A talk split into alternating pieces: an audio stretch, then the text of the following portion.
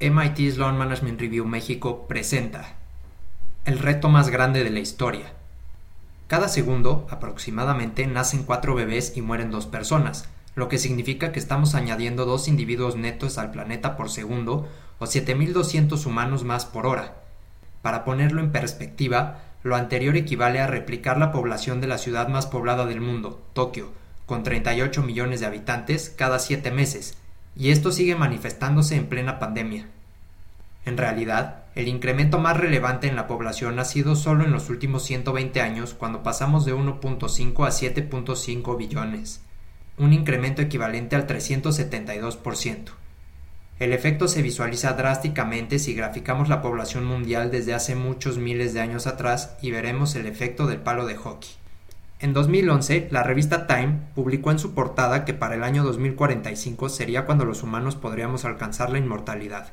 Es sensato pensar que una de las industrias donde se está enfocando la disrupción tecnológica es la salud, y hace todo el sentido que un médico esté limitado a la experiencia y estudios que pueda realizar en su tiempo de vida profesional, mientras que una computadora analiza la data de los pacientes de miles de médicos, encontrando correlaciones y tendencias que serían imposibles para un ser humano.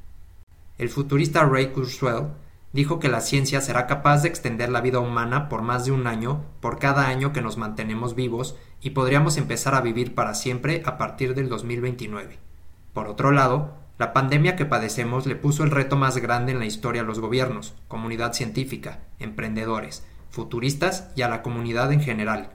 Nos recordó que podemos seguir siendo muy vulnerables como humanos, pero nuestra vulnerabilidad va más allá de la crisis sanitaria de COVID-19 si estamos conscientes que nuestro modelo lineal de vida, como lo es extraer, producir, consumir y desechar, no es sustentable. Si el mundo tuviera el consumo de los Estados Unidos, necesitaríamos 4.1 planetas de recursos para satisfacer esa demanda y solo 1.4 planetas si fuera la demanda de Costa Rica.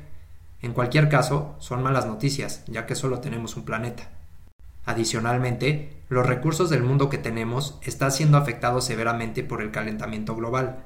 Cada año se emiten 30.000 millones de toneladas de CO2 a la atmósfera. Cuando vemos las concentraciones de CO2 desde hace 400.000 años, siempre se había mantenido por debajo de los 300.000 partes por millón y en los últimos 70 años no solo llegamos a las 300, sino que hoy tenemos una concentración de hasta 420 partes por millón. Y la gente se pregunta, ¿Esto afecta al planeta? Está claro que lo estamos sometiendo a niveles nunca vistos en la historia. Por supuesto que esto tiene consecuencias devastadoras en los ecosistemas. Cada año se registran temperaturas récord, ya sea calientes o frías, alrededor del mundo. Los científicos estiman que si emitimos otras 700 mil millones de toneladas de CO2, la temperatura a nivel mundial llegará a los 2 grados con efectos irreversibles en algunos ecosistemas, Muchos de ellos también estiman que la temperatura podría seguir aumentando incontrolablemente.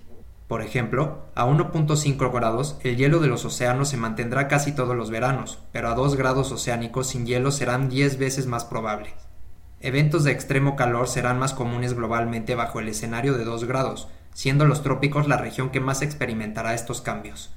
Se espera que las ciudades cerca del Mediterráneo vivan sequías más abruptas que en un escenario de 1.5 grados, la vida de las plantas y los insectos también se verá afectada. Por ejemplo, el 18% de los insectos tendrán un periodo de vida que será la mitad de lo que es hoy, y lo mismo pasará con el 8% de los vertebrados y el 16% de las plantas. También se estima que la mayoría de los corales desaparezcan en un escenario de 2 grados, y que el incremento del nivel del mar afecte entre 32 y 80 millones de personas en islas o ciudades que son particularmente vulnerables a este efecto.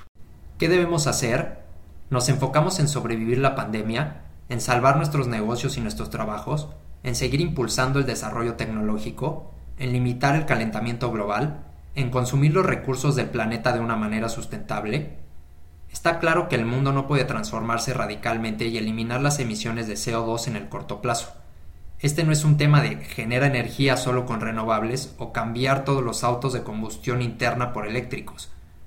Los combustibles fósiles como el petróleo, gas y carbón son parte de nuestra vida más allá de los autos y la electricidad, como insumos importantes para industrias como cemento y acero y construcción, pero también artículos que usamos todos los días como plásticos de un solo uso, detergentes, cosméticos, pinturas, ropa de material sintético y hasta pastillas como el ibuprofeno y la aspirina que contienen petroquímicos en forma de aromáticos.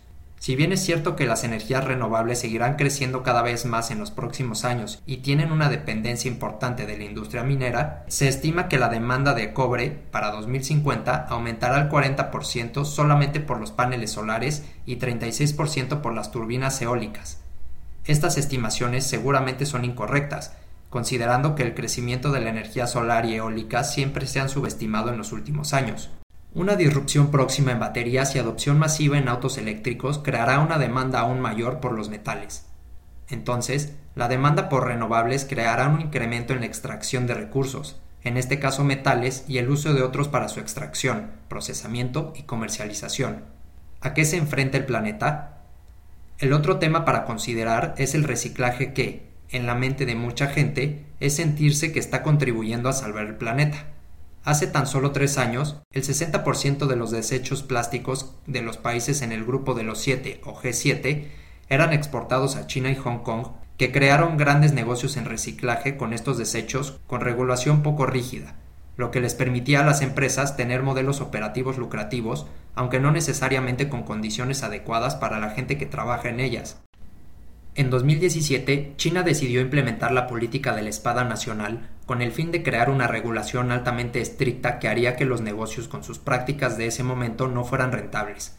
Como consecuencia y cuestión de un año, China y Hong Kong pasaron de recibir el 60% de los G7 a tan solo un 10%. En términos coloquiales, estaban siendo usados como el basurero del grupo de los siete. China y Hong Kong son un ejemplo para el resto del mundo, mostrando cómo pudieron cambiar radicalmente el flujo de plástico a sus países en un periodo de 12 meses. Esto creó una crisis al empezar a acumular todos estos desechos plásticos dentro de sus propios países, lo cual en muchos casos no era aceptable por regulaciones propias. Otros países asiáticos, que ya tenían una participación de esos desechos plásticos, empezaron a absorber el volumen que China y Hong Kong ya no tomarían. Sin embargo, lo único que está pasando es que la gente en los países desarrollados se siente bien separando y reciclando los desechos plásticos sin saber que terminan en playas o ríos de los países asiáticos que carecen de una regulación estricta. En general, el impacto al planeta solo se está exportando a países en vías de desarrollo con leyes que les permiten operar y ser rentables, pero bajo condiciones no sustentables ni socialmente responsables. El reciclaje solo es una pequeña parte dentro del concepto de economía circular, llevándonos a un rediseño completo de los procesos productivos que junto con la industria 4.0 se puede controlar el origen y la trazabilidad de cada uno de sus componentes. Las organizaciones deben saber que el mundo está cambiando y que el valor que estiman los analistas sobre las mismas no serán exclusivamente por sus estados financieros, sino también por sus acciones hacia otros temas, entre ellos la sustentabilidad y responsabilidad hacia el mundo. Necesitamos dejar de maquillar la situación que vivimos, dejar de pensar que el gas natural es amigable con el planeta, que reciclando plásticos de un solo uso somos héroes verdes, que las energías renovables y los autos eléctricos resuelven el calentamiento global por sí solos. La pandemia es un claro ejemplo que para mover el globo terráqueo se necesita algo que realmente nos ponga a todos vulnerables sin importar la raza o estatus social. ¿Por qué esperar a que sucedan eventos climáticos que no solo tendrán impactos altamente económicos para las empresas y los gobiernos, con lo que habrá pérdidas humanas considerables? ¿Por qué no aceptar que solo estamos incursionando en iniciativas con impacto insuficiente para evitar llegar a los 2 grados? Tal vez, cuando nos demos cuenta, el planeta en tan solo 20 años no será el mismo que conocemos hoy y habremos pagado un saldo altísimo tanto económico como humano.